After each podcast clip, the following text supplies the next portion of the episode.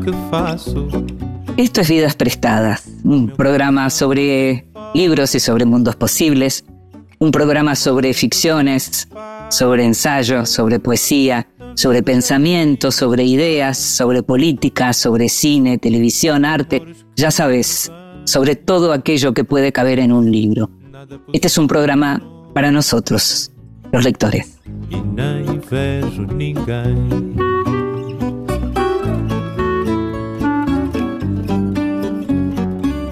Y a los que nos gusta leer y nos gusta pensar, también nos gusta escuchar. Y nos gusta escuchar voces que nos hablan y que nos leen en voz alta. Esta vez le pedimos a la escritora y editora Nurit Castellán que lo hiciera.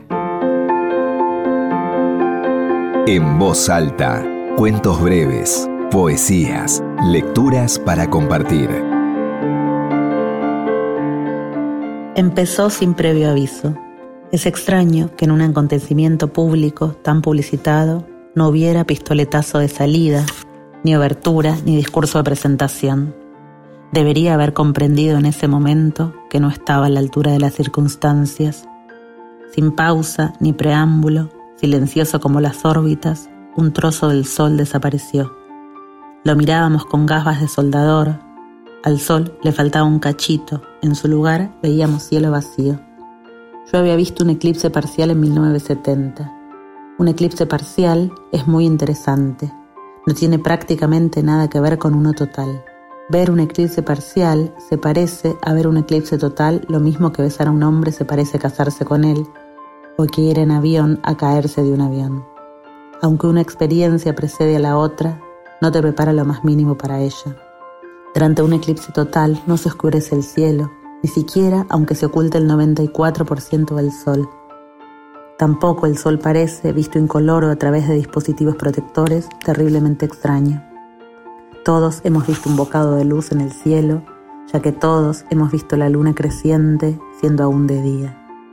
Durante un eclipse parcial sí que se enfría el aire, precisamente como si alguien se interpusiera entre uno y el fuego. Y también ocurre que los mirlos vuelan de regreso a sus nidos, algo extraño sí que es. Yo ya había visto un eclipse parcial y aquí parecía producirse otro. Lo que ves en un eclipse total es totalmente distinto de aquello que conoces. Fragmento de Eclipse Total del libro La Abundancia de Dillard. Y la escuchábamos a Nurit Castellán, que nació en Buenos Aires en el año 1982. Publicó los libros de poemas Movimientos Incorpóreos, Lógica de los Accidentes y después estos dos últimos fueron traducidos a diversas lenguas. Este año publicó la novela Tanto en Eterna Cadencia, novela de la que hablamos en Vidas Prestadas, y novela que fue finalista del Premio Estímulo de Escritura. Obtuvo una mención además en el concurso de letras del Fondo Nacional de las Artes. Nurit codirige la editorial Excursiones y tiene en su casa una librería atípica que se llama Mi Casa. Vidas Prestadas con Inde Pomeráñez.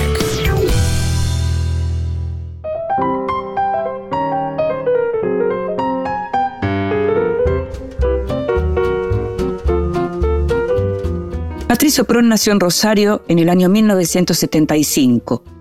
Vivió en Alemania, donde estudió, y vive en Madrid, España, ya hace muchos años. Es doctor en filología románica, crítico literario y uno de los grandes narradores de su generación. Sus novelas y relatos han sido traducidos a varias lenguas. Entre sus libros están El mundo sin las personas que lo afean y lo arruinan, No derrames tus lágrimas por nadie que viva en estas calles, El espíritu de mis padres sigue subiendo en la lluvia, La vida interior de las plantas de interior, y mañana tendremos otros nombres. Su nueva novela, la primera publicada por Anagrama, se llama La naturaleza secreta de las cosas de este mundo, y está conformada por dos novelas que dialogan en espejo. Los protagonistas son Olivia Byrne y Edward Byrne, que son padre e hija. En el primer relato, Olivia conduce su auto a muchísima velocidad, altísima velocidad, por una autopista rumbo a Manchester mientras va recuperando parte de su vida y está a punto de tener un accidente.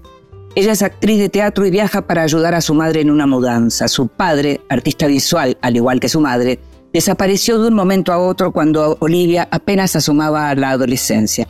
Nunca recuperaron el cuerpo, nunca supieron qué ocurrió.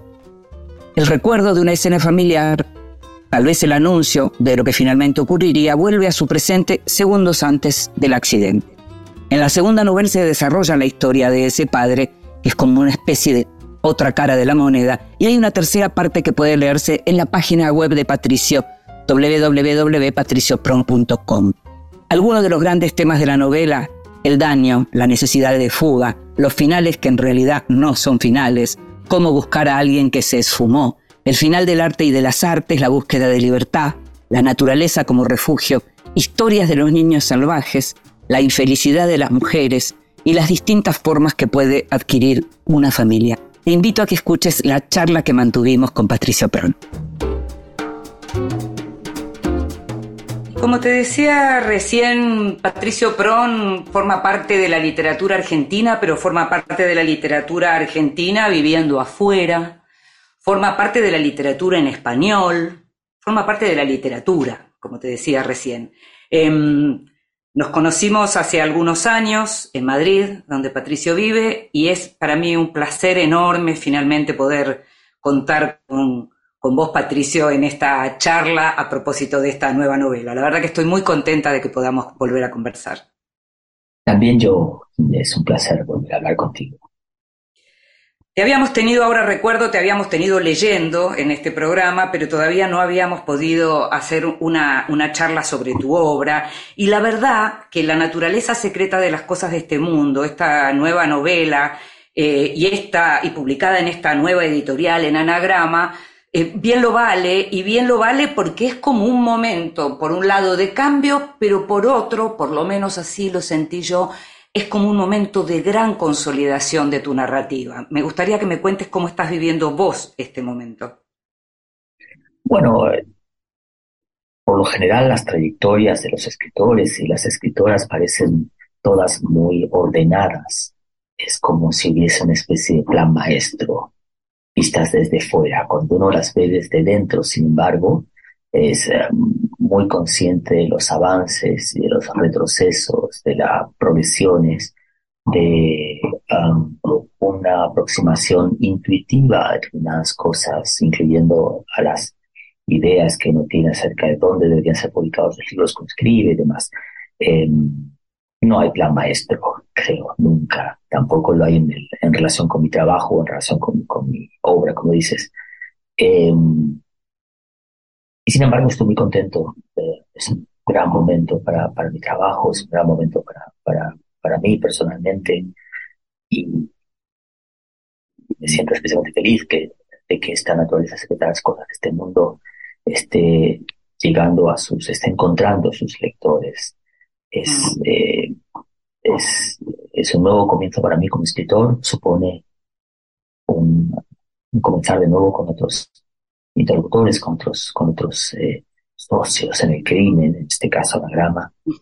Y, lo vivo con la misma, con la misma, el mismo entusiasmo y el ligero nerviosismo que siempre se producen cuando uno empieza em, cuando yo decía lo de la consolidación, también lo que pensaba era no en un plan maestro estrictamente, pero sí en un proyecto de obra. Y cuando uno lee La naturaleza secreta, eh, lo que encuentra es como un tipo de literatura que corre en paralelo con una literatura más masiva, si se quiere.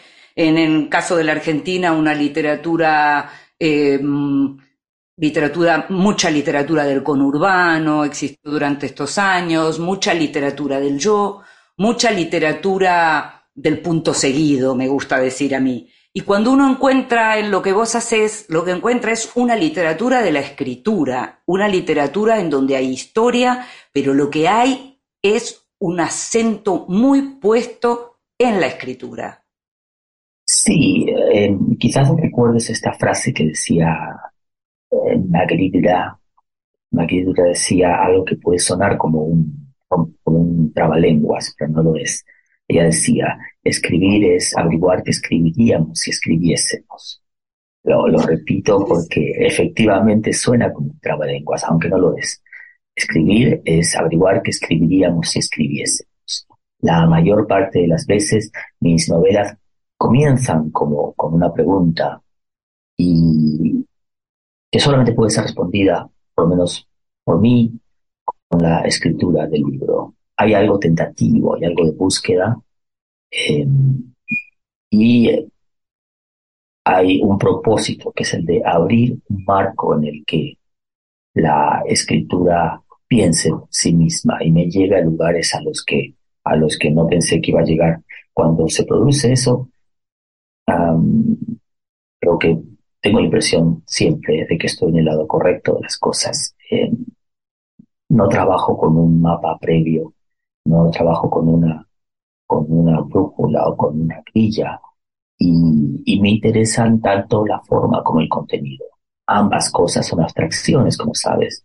En sustancia, para mí es muy importante eh, que además de contar historias, como dices bien, mis libros arrastren consigo a sus lectores y lectoras en una experiencia que no van a tener con otros libros. Mm. Eh, mencionabas. Cierto tipo de literatura y ese tipo de literatura existe y es, supongo, en un sentido ah, perfectamente legítimo, pero no es el tipo de escritura que, que, escribo yo y en sustancia no es tampoco en realidad el que, el que yo leo. En cualquier caso, tampoco podría escribirlo yo porque ya se lo están escribiendo otros. No, por supuesto, por supuesto. No, yo lo que pensaba era, decías, así como antes decías no tengo un plan maestro, recién decías no empiezo con una grilla, me voy, llevo, de algún modo fluye la escritura, eh, pienso en el, en el fluir de la conciencia, pienso en, Virginia Woolf, que es una presencia importantísima en, en, esta novela, en la naturaleza secreta de las cosas de este mundo, como tantos otros autores, como, como Sebald o como Henry James. Pero lo que pensaba también es que debe haber habido un momento en donde dijiste, tengo mi nueva historia. Y como esta novela está compuesta de dos historias, o mejor dicho, de dos novelas que cuentan de algún modo la misma historia y de una tercera parte que uno puede encontrar en tu página web, me pregunto, ¿dónde empezó la naturaleza secreta? ¿Cuándo? ¿Cómo? Bueno, como te decía, eh, a menudo comienzo a escribir los libros con una pregunta que tengo o con una imagen la que no sé mucho. En este caso, la, la imagen con la que comenzó la novela es la imagen con la, con la que eh, se abre el libro. Sí. La joven, la mujer joven está eh, conduciendo por una autopista uh, periférica, una especie de autopista de circunvalación en dirección a una ciudad y no lo sabe, pero va a tener un accidente que tal vez sea mortal y tal vez no lo sea. Um, yo no sabía nada de esa mujer, no sabía que se llama Olivia, que, que se dirige a Manchester, que es actriz y que lo que va a sucederle es que lo que va a provocar el accidente es un recuerdo de una intensidad muy grande eh, que ella no recuerda, no sabe que tiene, que gira en torno o que tiene que ver con la desaparición de su padre unos años antes. Eh, para averiguar quién era esa mujer y que, cuál era ese recuerdo, tuve que, tuve que escribir la novela. No es un mal negocio que parece a mí, si a cambio, pues a cambio conseguí averiguar estas cosas que también importantes. Siempre es una especie de imagen o es una especie de, enigma que, que, tengo y que gira mi cabeza y que no me suelta. A veces también es una, es una idea más bien relacionada con, con la forma, efectivamente. En este caso, cuando terminé de escribir la primera parte o la primera nivel, si la quieres llamar así, se me hizo evidente que era necesario una segunda parte y que esa segunda parte tenía que estar presidida por una, por una o atravesada por una escritura ligeramente distinta, incluso ligeramente distinta en su, o bastante distinta en este caso, en eh, su representación del tiempo. Las 120 páginas en las que se nos narran aproximadamente 30 o 35 minutos la apuesta era que la segunda parte, la segunda novela, narrase en esa misma cantidad de páginas unos 20 años. 20 años contra 30 o 40 minutos y ver si sucedía, y si, yo podía hacerlo, si funcionaba. Mm. Ese es el tipo de cosas a las que me enfrento. Sí, al mismo tiempo es una escritura menos abigarrada, ¿no? La de la segunda parte. Eso, eso cuando te proponías hacer algo diferente también no estabas solo contando lo que tiene que ver con uno de los grandes temas de la novela, que es el tiempo, contar el tiempo, sino que también el modo, lo que decías recién, el, el cómo y la forma, ¿no? El qué y la forma. Sí, absolutamente. Y además era necesario para mí que hubiese una tercera parte, que negase la posibilidad de que la novela terminase o que el libro terminase en la mente de los lectores en el momento en que cierran la, la, uh, su ejemplar. Eh, mm. Es una novela acerca de los finales. Sí. Y es una novela que está atravesada por la idea de que vivimos un tiempo de finales. Es, uh, como sabes bien, es un momento en el que están terminando, aparentemente están terminando decenas de cosas, uh, una cierta forma de comprender el trabajo, una cierta manera de entender las, relaciones humanas y el modo en que para los demás somos los otros, una manera específica de comprender la naturaleza como una fuente de placeres, sino de terribles catástrofes que, ah, debemos tolerar, el final de esa promesa que está contenida en la Carta de los Derechos del Hombre, y digo la esa promesa porque en realidad en algunos lugares del mundo esa, esa Carta de los Derechos del Hombre nunca fue especialmente respetada. Mm. Sin embargo, digo, mientras asistimos a todos a estos, a estos, mientras esperamos este fin del mundo, que nunca se produce, vivimos en lo que alguien ha denominado un mundo del fin. Y, y esa, ese mundo del fin nos resulta intolerable. Sabemos qué hacer con él cómo evitarlo. A los personajes de la novela le pasa lo mismo. Sí, hay como, es, es, una novela de finales, es una novela de fugas, es una novela de fugas de uno mismo, de fugas de los otros. Y estos finales de los que hablas en relación a, en, espejo, digamos, con tu literatura, porque además son novelas, novelas en espejo, pero hay eh, un espejo de esta literatura con, con lo real en relación al fin de los consensos. Esto que estás mencionando y que curiosamente empezamos a hablar del fin de los consensos. Estaba releyendo una entrevista que te hice en el año 2017 en Madrid y ahí ya hablábamos del fin de los consensos y, hablábamos de muchas otras cosas que nos empezaban a preocupar, como del regreso, de lo que en ese momento todavía se hablaba de la serpiente, la década del 30, el, el avance de la ultraderecha, ¿verdad? Eh, tengo muy mala memoria, gente, afortunadamente, y, no me acuerdo de haber tenido ah, tanta claridad ah, en relación con lo que con lo que sucedería incluso en Argentina tan solo seis años después. Em, no era en Argentina en ese momento. Era no, lo sé, estábamos hablando posiblemente de la novela de los fascistas, de No lágrimas. Sí, claro, por tu novela, sobre el fascismo italiano y ya estaba Trump en el poder y demás, ¿no? Claro.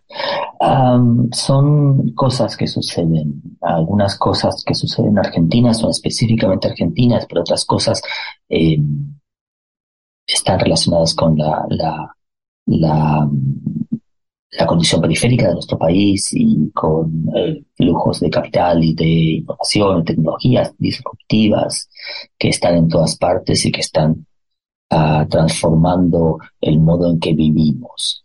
Los personajes de esta novela, al igual que el resto de nosotros en los últimos años, sienten un deseo intensísimo de, dejar de vivir de la manera en que lo están haciendo. Sí. Sienten que el modo de vida ah, que tenemos los, nos destruye.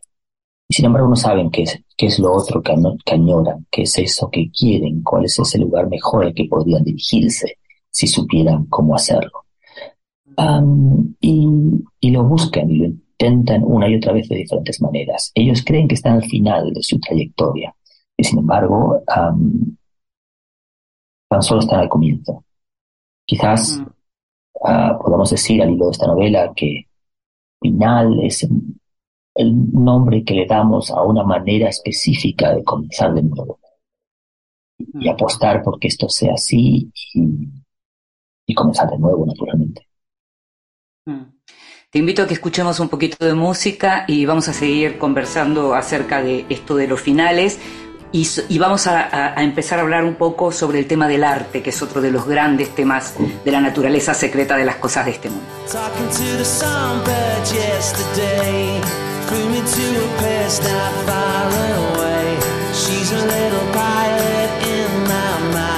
Singing songs of love to pass the time. Gonna write a song so she can see. Give her all the love she gives to me. talk of better days that have yet to come. I've never felt this love from anyone.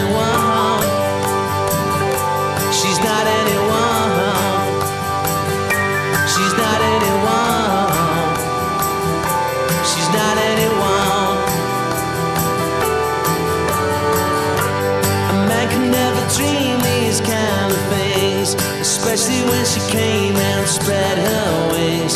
Whispered in my ear the things I'd like. Then she flew away into the night. Gonna write a song so she can see.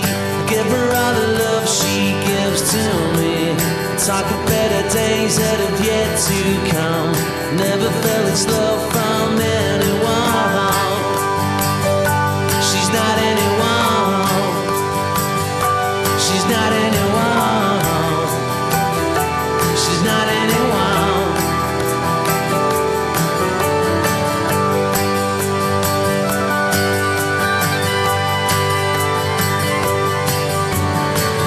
Esto es Sunbird por Oasis.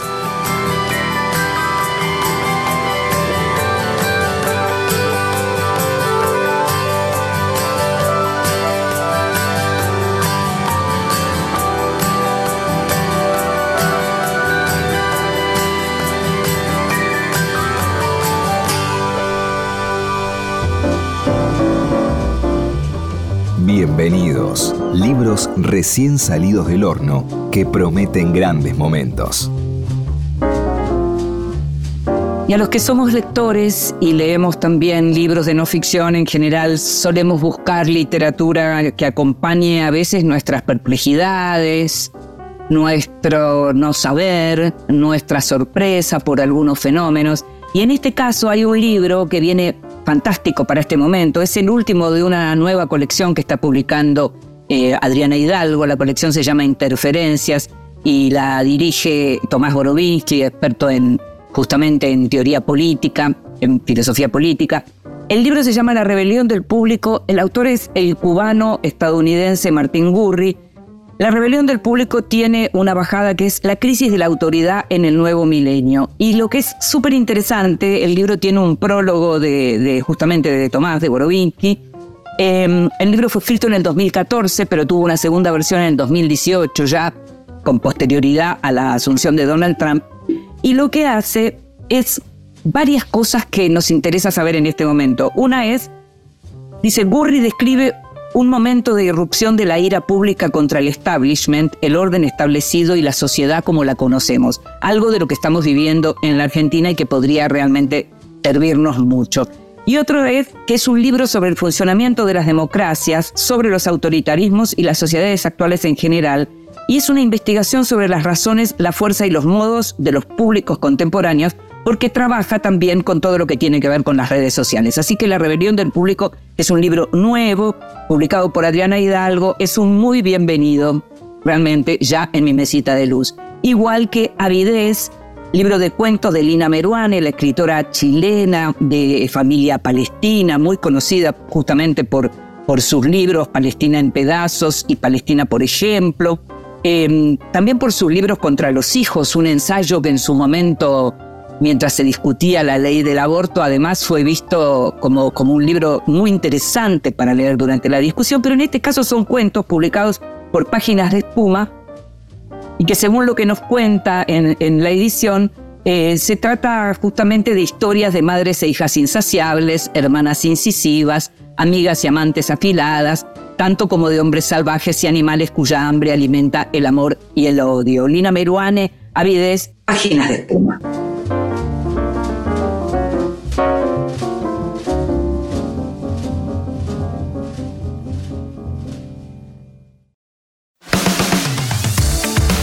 Continuamos en Vidas Prestadas.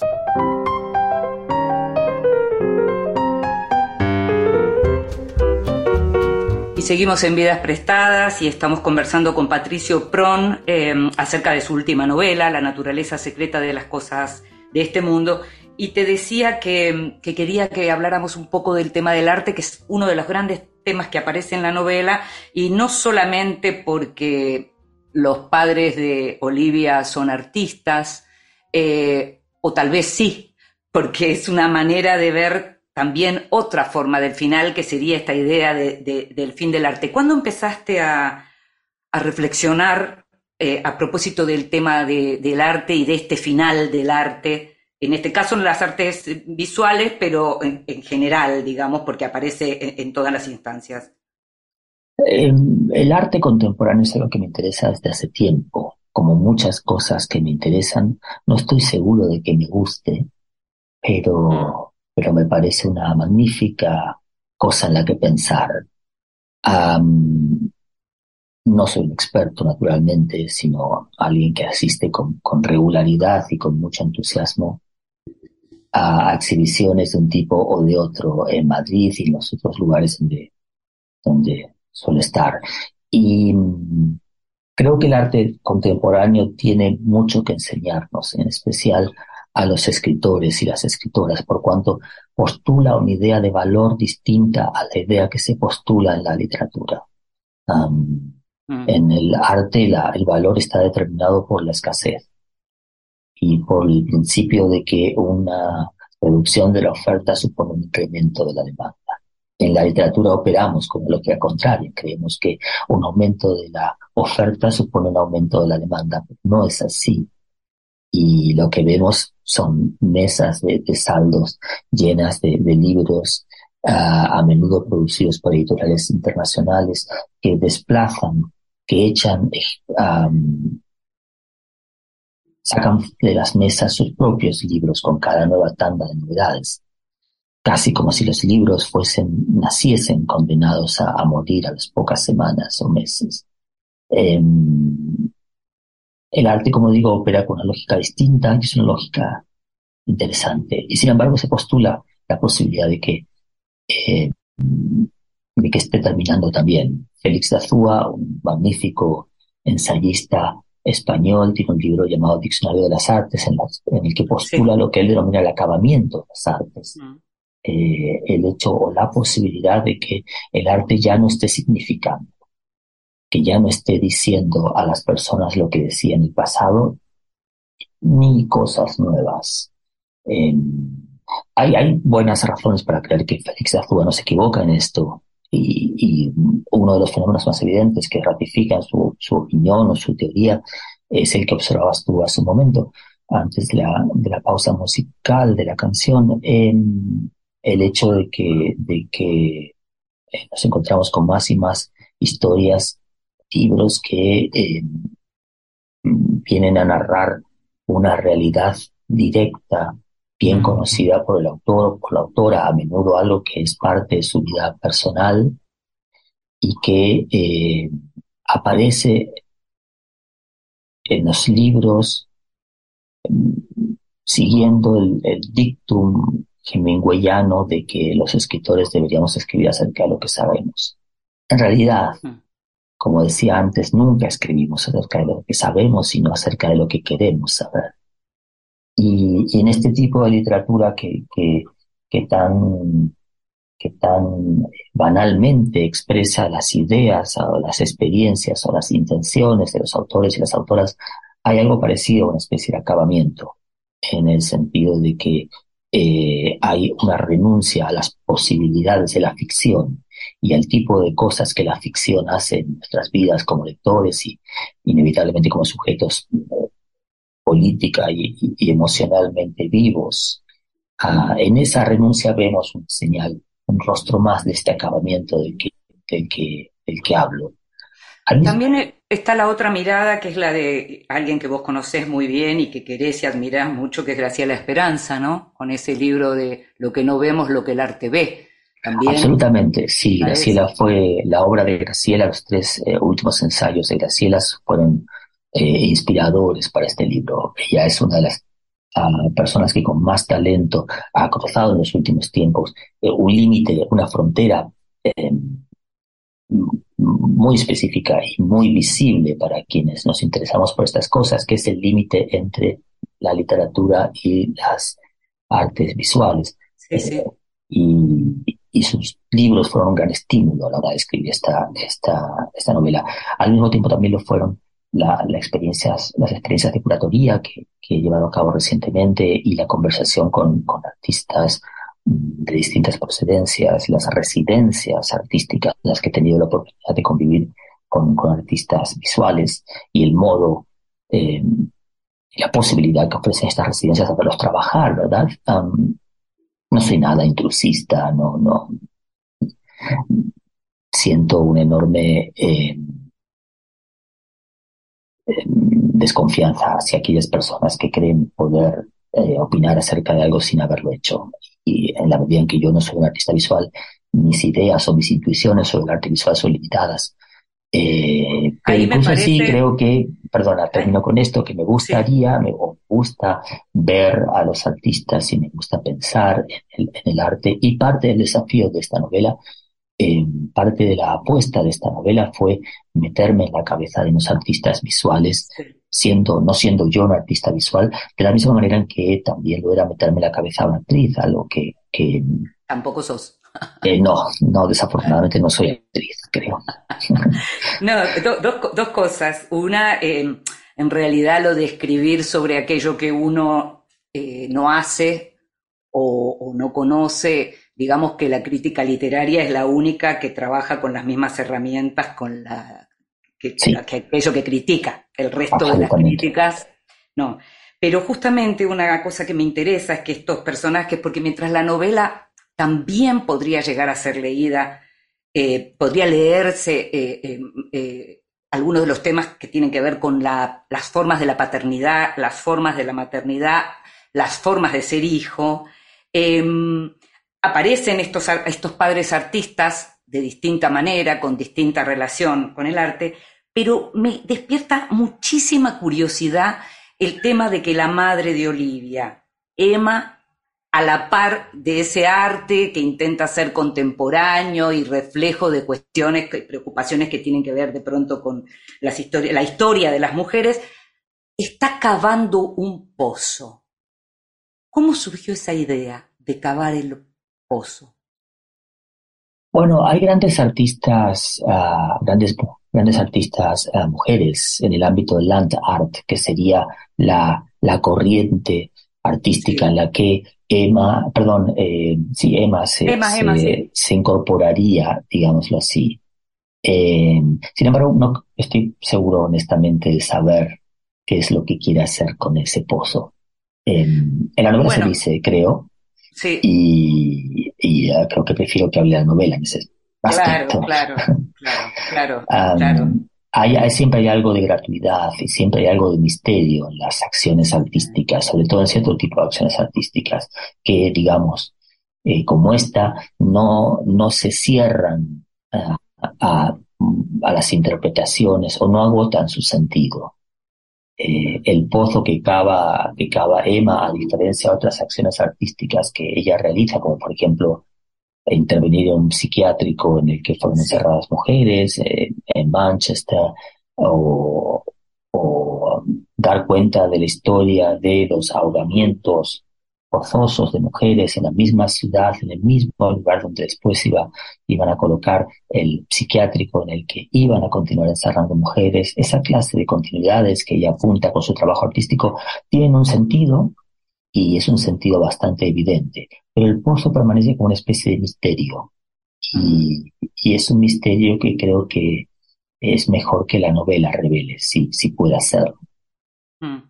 Otro tema que aparece, aparece en varias eh, circunstancias, en un momento en una conversación con alguien a quien Olivia le está leyendo, eh, después aparece en la segunda novela ya dicho por, por Edward, por el padre de Olivia, tiene que ver con el daño, con hacer sí. daño, con el daño. Sí. La idea del daño me parece muy potente en, en la novela. Bueno, es, es, es, una sociedad, vivimos en una sociedad dañada, todos mm. uh, en una sociedad que, que, cuyo propósito pareciese no solamente producir daño, sino también rentabilizarlo. a menudo ese daño se, se estimula o se promueve en nombre de la libertad. Y los personajes de esta novela que quieren ser libres saben, sin embargo, que la libertad no es nunca o no debería ser nunca la libertad de hacer daño a otros. Mm. Se sienten dañados, se sienten lastimados y aunque desean abandonar las circunstancias y los condicionantes de raza, género y clase que, son determinantes en su concepción del daño, no están dispuestos a, hacerlo, a liberarse al precio de castigar a otros, de hacer daño a otros. Mm. Tal vez hay algo de, compasión en, la forma en que ven el mundo. Hay desde luego una, idea eh, tal vez anticuada acerca de, de, quiénes somos y de quiénes deberíamos desear ser y cómo deberíamos serlo. Pero no es una idea que por anticuada me parezca inconveniente, en el sentido de que la literatura em, constituye una forma de resistencia a las ideas dominantes en una sociedad, en un momento histórico concreto. Determinadas circunstancias que son extraliterarias, por decirlo así, ponen a cierto tipo de literatura del lado de la resistencia. Y no me parece un mal lugar en el que estar, honestamente. Em, cuando habías publicado eh, El espíritu de mis padres sigue viviendo en la lluvia, en tu página habías publicado la carta de tu padre, tu libro más crónica, por llamarlo de algún modo, habías publicado la carta de tu padre haciendo una lectura de ese libro y de esa historia que tenía que ver con, con él, con ellos. Esta vez, en tu página web lo que haces es eh, eh, publicar una especie de coda de, la naturaleza secreta de las cosas de este mundo.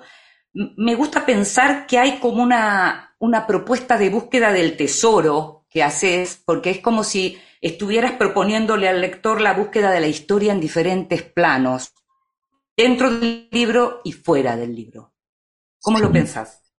Ah, exactamente como, como lo planteas tú.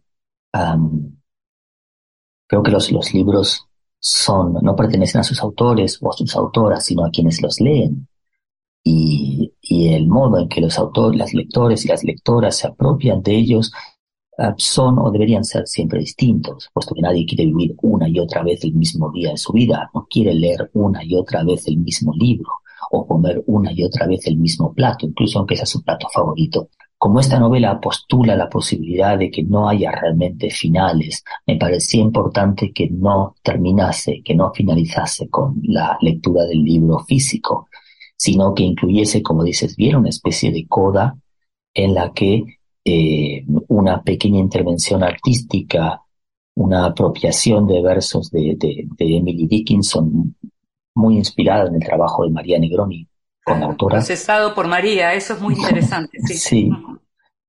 es, ese ir a, Emily Dickinson a través de María Negroni y de una práctica específica de, borramiento de la poesía, em, podía conducir a que eh, la novela, o que el lector volviese al menos con, en el pensamiento a la novela de una manera eh, distinta, de una manera diferente, que, que la coda enriqueciese su, su, lectura de la novela o al menos su recuerdo de la novela.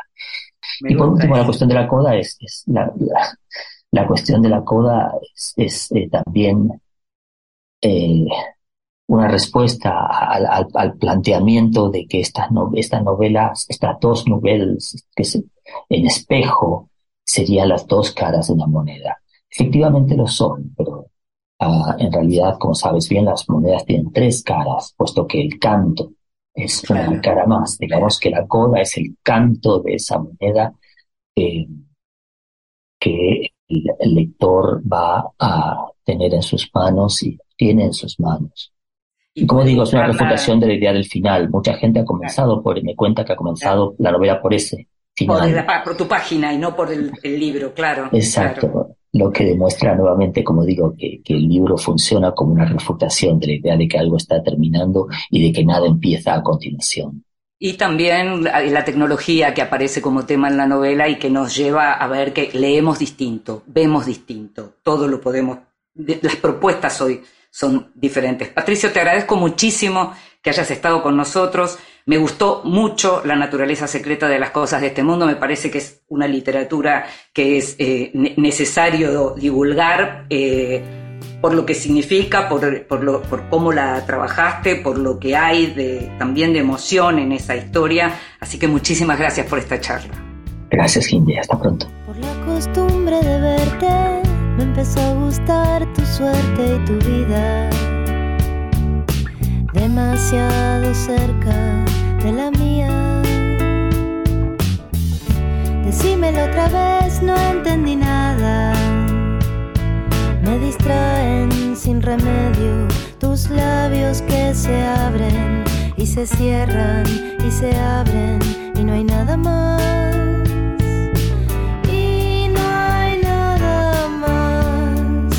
Próxima estación,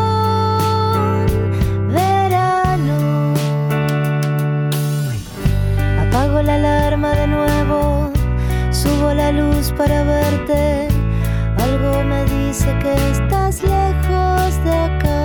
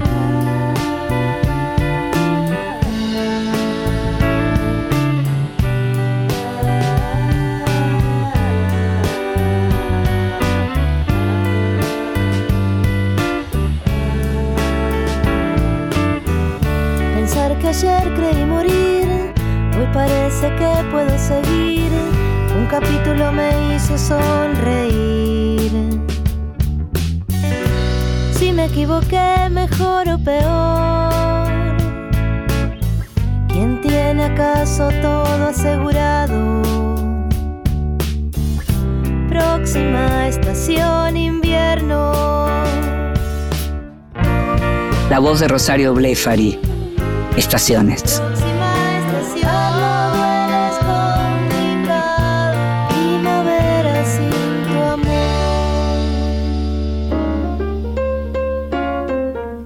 Mesita de luz. Grandes lectores nos cuentan qué están leyendo. Hola, mi nombre es Martín Cristal, soy escritor mi libro más reciente es la novela Los Incendios, publicada por Caballo Negro. Con ese trabajo cerré una tetralogía de novelas titulada Mudanzas a ninguna parte. Como lector diría que soy ecléctico, aunque vuelvo con frecuencia al fantástico y la ciencia ficción, que son dos territorios imaginativos que disfruto mucho. Y en Mesa de Luz ahora tengo una antología de nueva ficción extraña titulada Mundo Weird, extraño en inglés el antólogo es el uruguayo Ramiro Sanchís, que como lector y como escritor está asociado hace bastante tiempo a la ciencia ficción y es un gran conocedor del género. En ese sentido, su prólogo resulta de gran provecho para ver de qué va la cosa esto del cuento extraño o la ficción extraña. El libro se divide en cuatro partes. La primera con autores de habla inglesa, entre los que destaca China Mieville, la segunda con latinoamericanos, como Luis Carlos Barragán, con un cuento excelente, y también Maximiliano Barrientos o Ana Yurba. Eh, la tercera tiene autores hispanoamericanos que publican en editoriales mainstream, Edmundo Paz Soldán, Liliana Colanzi, Jorge Carrión, Agustín Fernández Mayo, remixado. Y hay una cuarta parte y última, quizás más lejana a mis intereses, que se centra más en escrituras extrañas, propiamente dichas, ¿no? Em, es una antología que me parece que marida bien con otras recientes que exploran eh, un territorio parecido, la Argentina Paisajes Experimentales, editada por Juan Matio, o El Tercer Mundo Después del Sol, eh, de literatura latinoamericana, de nueva ciencia ficción latinoamericana, editada por el colombiano Rodrigo Bastidas Pérez. También hay dos revistas libros editadas en Argentina por Laura Ponce, que son Próxima, la revista Próxima 1 y 2, que también exploran la nueva ciencia ficción latinoamericana. Esto un poco es lo que ha estado recientemente en mi mesa de luz. Y lo escuchábamos a Martín Cristal contándonos qué tiene en su mesita de luz. Martín nació en Córdoba en el año 1972 La música interior de los leones, un libro de cuentos, obtuvo el premio literario de la Fundación El Libro en el año 2019. Su novela más reciente es Los Incendios, cuya acción transcurre en un complejo de cabañas serranas amenazado por el fuego y en un futuro cercano en el que esas catástrofes ya están naturalizadas y la gente sale igual de vacaciones. Con esa novela, Martín Cristal cerró una tetralogía titulada Mudanzas a ninguna parte, que se completa con las novelas Las Ostras, Mil Surcos y Las Alegrías, Todas sus novelas fueron publicadas por la editorial Caballo Negro. Libros que sí, títulos nuevos y no tan nuevos que son imperdibles. Soy bastante fan de las reediciones cuando llegan a tiempo, cuando son pensadas en, momentos en donde se necesita volver a, a leer, volver a revisar, a veces ficción, a veces no ficción. Es este caso una biografía, una biografía canónica, una biografía central, es Freud en su tiempo y en el nuestro, la biografía de, escribió Elizabeth Rudinesco sobre el padre del psicoanálisis. Em, Rudinesco es francesa, es historiadora del psicoanálisis, tiene también una biografía sobre eh, de Lacan. Y lo bueno que tiene la biografía de Freud es que la escribió en el 2015 y, vino de algún modo a poner las cosas en su lugar porque era el momento en que se empezaba como a degradar la imagen del psicoanálisis y por ende la imagen de Freud.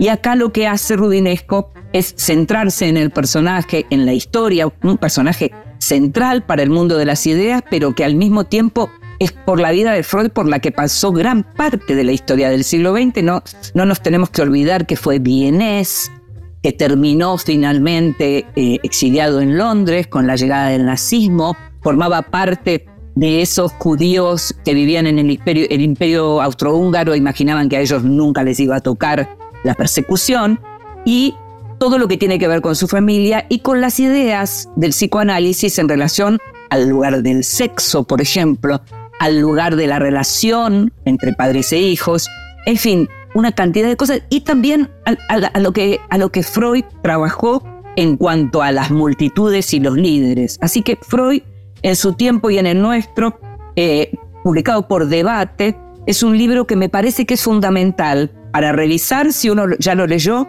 y para leer en este momento en donde realmente todo, todo pinta incierto.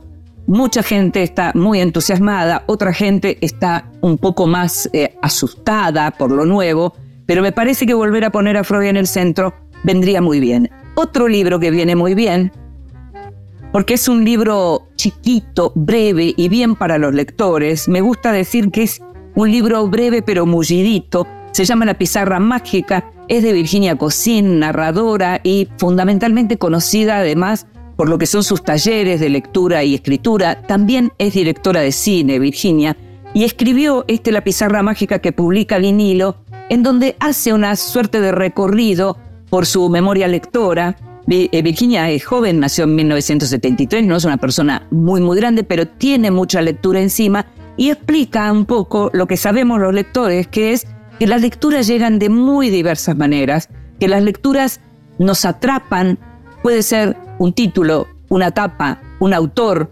una recomendación, un azar absoluto, la biblioteca de, de algún familiar, todo eso está en este libro chiquito pero muy sustancioso que se llama La Pizarra Mágica. La autora es Virginia Cosín y la editorial Vinilo.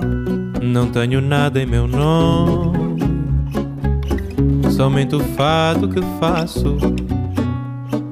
Y llegamos al final de este Vidas Prestadas que podés escuchar como siempre en la página de la radio y también en tu plataforma de podcast, esa que elegís cada vez para escuchar.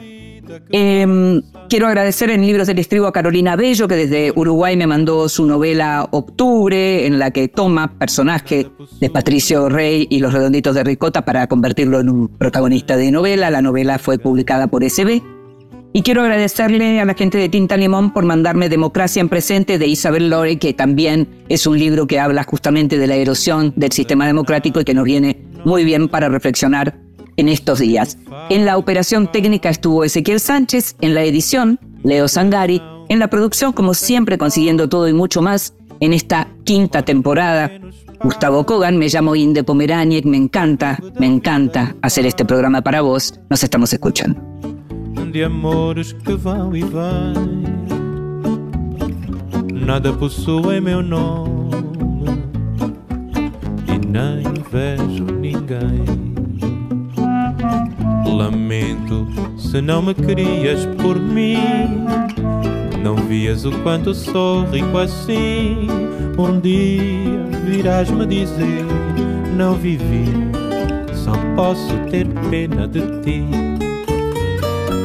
Fortuna ganhei tanto quanto perdi. Não tenho posses nem peço. De outras paixões já sobrevivi. Sei dos meus erros, confesso. Adeus, não olho para trás. O tempo todo consome. Perde-se o ouro, o amor se desfaz montanha.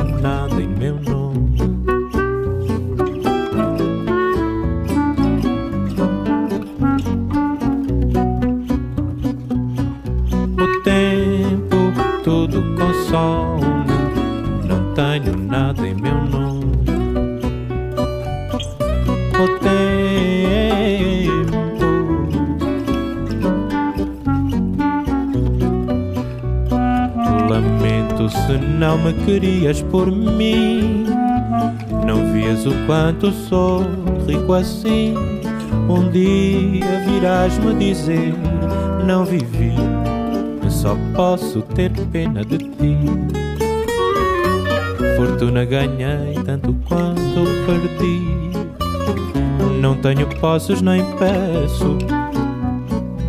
De outras paixões já sobrevivi. Sei dos meus erros, confesso. Adeus, não olho para trás. O tempo todo consome. Perde-se o ouro, o amor se desfaz. Não tenho nada em meu